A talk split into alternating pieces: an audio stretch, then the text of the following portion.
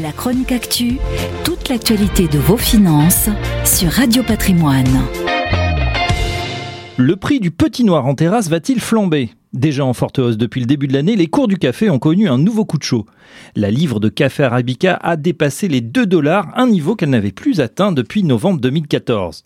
L'arabica, la référence sur le marché, a progressé de 20% en une semaine et surtout de 80% en un an.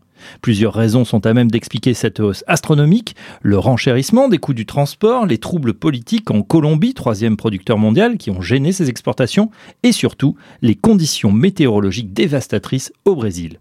Après un épisode sec plus tôt dans l'année, une vague de gel a en effet frappé cette semaine les plantations de Minas Gerais, l'État qui produit 70% de l'arabica brésilien. Des températures négatives rarissimes qui ont gelé une partie des caféiers du jamais vu en 27 ans. Certains producteurs estiment même que ce sont jusqu'à 60% de leurs plants de café destinés à la récolte de 2022 qui ont été détruits. Un vrai fléau alors que la demande repart à mesure de l'avancée des campagnes de vaccination dans le monde entier et de la rouverture progressive des lieux de consommation hors domicile.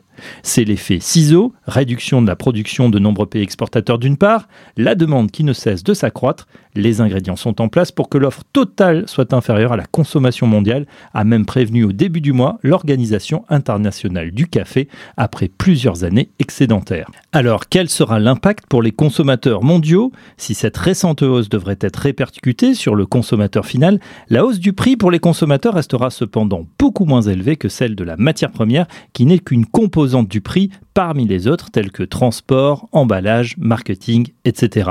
What else? Pour le consommateur, le café moulu est vendu 15 euros par kilo en moyenne, celui en dosette 45 euros par kilo, voire davantage pour les marques premium, loin du cours actuel de l'arabica, toujours inférieur à 4 euros le kilo. C'est un peu comme pour le pétrole, l'écart entre le prix du baril et le plein de super reste donc à l'avantage des industriels. La chronique actu, toute l'actualité de vos finances sur Radio Patrimoine.